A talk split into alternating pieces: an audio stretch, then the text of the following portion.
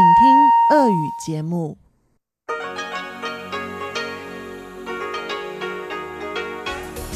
В эфире Международное радио Тайваня.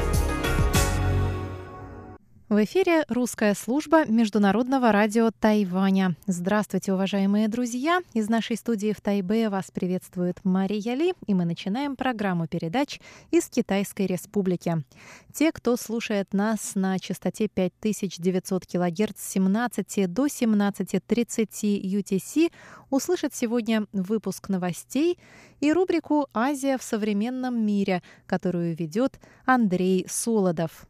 Если вы слушаете нас на частоте 9590 кГц с 14 до 15 UTC, а также на нашем сайте в интернете по адресу ru.rti.org.tw, вы также сможете услышать рубрики «Экскурсия на Формозу» и «Ностальгия» – музыкальная передача с песнями минувших лет с ведущей Лилей У.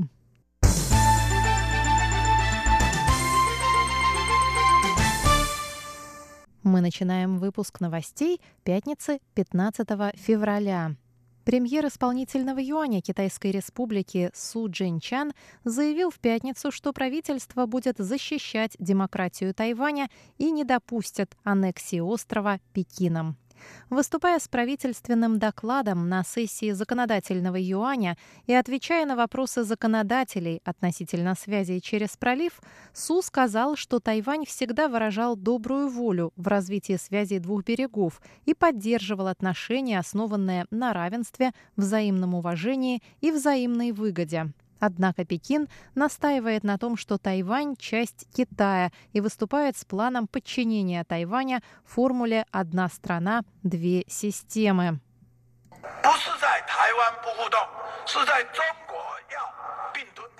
Это не Тайвань не желает сотрудничать, это Китай хочет поглотить Тайвань, аннексировать Тайвань. Поэтому охрана суверенитета Тайваня – основное требование к нам со стороны тайваньского народа. Мы надеемся, что Китай сможет проявить добрую волю, сказал премьер.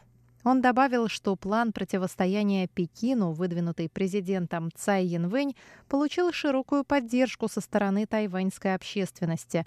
По его словам, любые интерпретации связей между двумя берегами бессмысленны, пока Пекин настаивает на принципе «одна страна, две системы». Задача правительства – охранять демократию Тайваня и безопасность своего народа, добавил Су. В своем первом докладе законодателям премьер также сказал, что правительство продолжит проводить меры по защите непривилегированных групп населения, укреплению культурных ценностей, стимулированию экономического развития и повышению общественной безопасности. Впервые выступление премьера транслировалось в прямом эфире в социальных сетях Facebook и Line.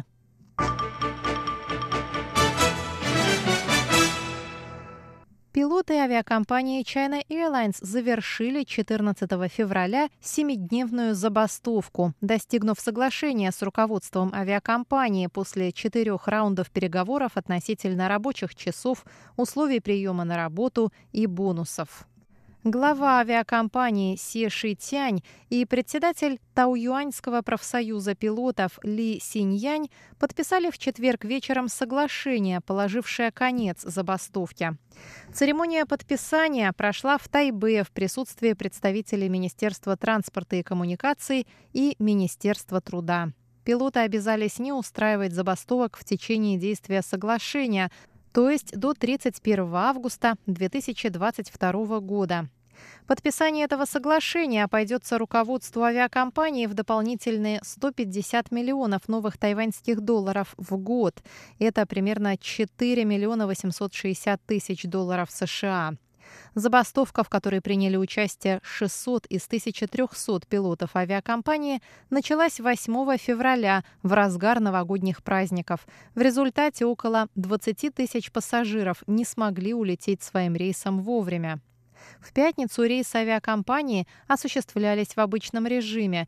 Министр транспорта и коммуникаций Ли Дялун сказал по этому поводу, что у него гора упала с плеч. Он сказал, что авиакомпании придется провести масштабную реформу для повышения уровня безопасности полетов и обслуживания пассажиров. 除了改善劳资关系。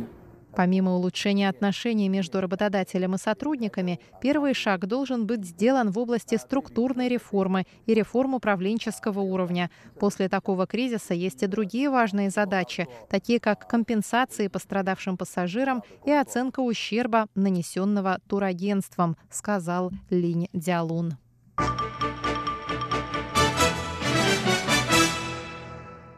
Новый посол Маршаловых островов в Китайской республике Нейджон Рема Эдвардс вручила в пятницу уверительные грамоты президенту Цай Янвэнь.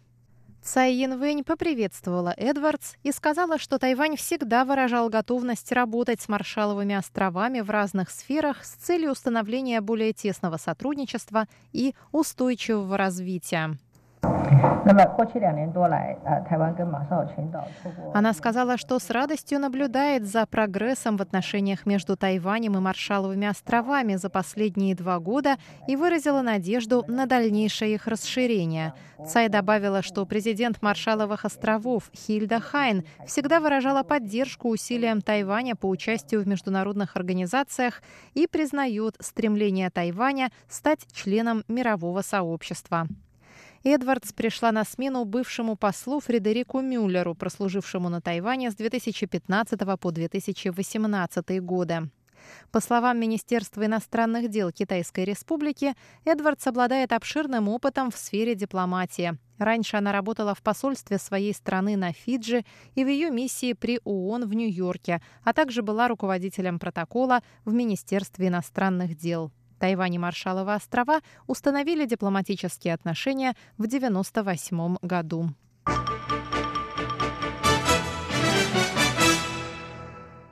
Министерство образования Тайваня заявило в четверг, что всем университетам и колледжам острова следует подготовиться к проверкам пожарной безопасности. Ранее на этой неделе произошел пожар в одном из зданий Университета китайской культуры в Тайбе, в результате чего серьезно пострадали две студентки.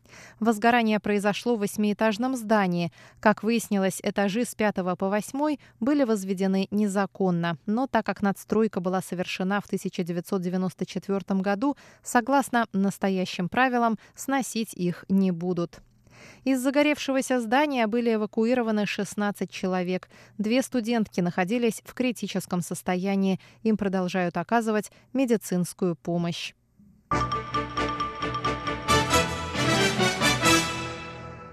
Выпуск новостей русской службы международного радио Тайваня на этом подошел к концу.